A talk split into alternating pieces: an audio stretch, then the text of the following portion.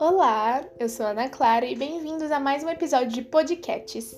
Hoje a gente vai falar sobre uma adaptação do romance do Mário de Andrade, o livro Amar, Verbo Intransitivo. Essa adaptação é em quadrinhos, é bem legal, inclusive tem uma arte pelo Guzelli e o roteiro foi Ivan Jaffe, tá aqui na capinha do livro. Essa história fala, conta sobre uma família brasileira, Souza Costa, e também sobre uma professora vinda da Alemanha de 35 anos, o nome dela era Elsa. Bom, essa família era da burguesia de São Paulo, então eles eram super ricos, eram uma família com regime patriarcali, patriarcalista, tá certo? E, portanto, eles tinham muito medo que seu filho, Carlos Alberto, se envolvesse com mulheres que não fossem do mesmo mundo que eles, que não fossem da mesma área, que não tivesse tanto dinheiro quanto eles. Para não perder o costume da família, o pai dele, Felisberto Souza Costa, contratou essa professora de alemão para iniciar o seu filho sexualmente e amorosamente, porque ela também fazia isso no Brasil depois que ela veio da Alemanha, porque o país dela estava muito complicado naquela época, então ela veio trabalhar aqui no Brasil e ela fazia esses trabalhos também, além de ser professora de alemão. Então, ela deu início ao seu trabalho, tanto como professora de alemão, como governanta, e também a iniciação sexual e amorosa do Carlos Alberto. Só que ele não deu muita bola no começo, ele ficou meio retraído, não dava muita importância para as aulas de alemão. Ele, além de dar a ela, né, além de dar aula de alemão para ele, dava aula para suas duas irmãs.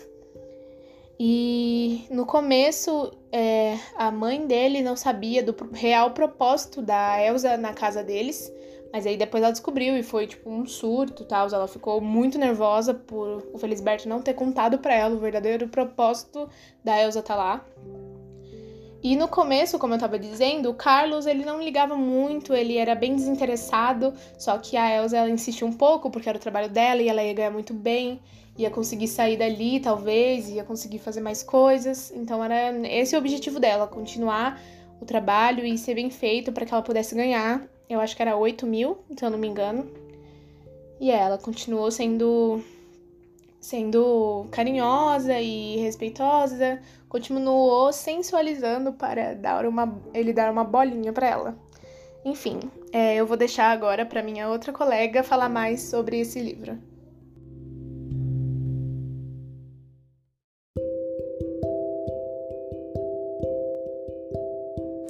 Bom, continuando a explicação do livro, depois de um tempo, a governanta se envolveu mais com a rotina da casa e acabou criando relações verdadeiras com os componentes da família. E ao mesmo tempo, ela seduzia o Carlos, que acabou cedendo, né, acabou demonstrando interesse em um certo momento da narrativa. A partir disso, o Carlos e a sua professora começaram a se envolver mais intensamente, tudo de acordo com o combinado deles. E assim, por fim, né, é, a mãe e o pai do Carlos é, resolveram acabar de maneira trágica. Então, seus pais decidiram mandar a governanta embora. Ela vai embora, né, com muito sofrimento, principalmente pela parte do Carlos, que não queria que ela fosse, ela fosse. E acaba, né, terminando com eles se reencontrando depois de anos em uma festa.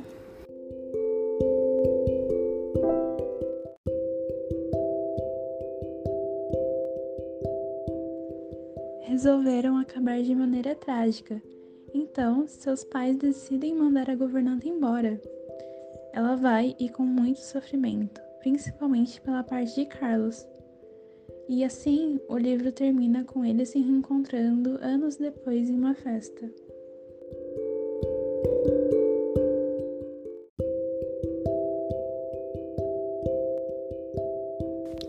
Olá, eu sou Isabela Veras, do terceiro B, e eu vou falar um pouquinho sobre a análise do livro. Bom, a obra, que faz parte do modernismo, chamou atenção por ser transgressora à sua época. Recebeu muitas críticas por tratar de um assunto que era completamente inédito e polêmico, pois, mesmo fazendo parte da sociedade em geral, não era abordado claramente naquela época.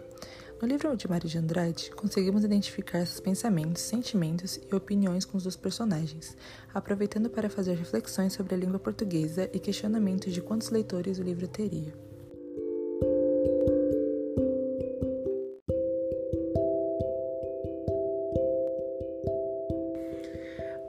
Gente, eu sou a Pietra E depois de lermos todo o livro e fazer a análise, é, todas nós concordamos que esse livro tem como tema central a sexualidade e apresenta também algumas características filosóficas, sociais e críticas.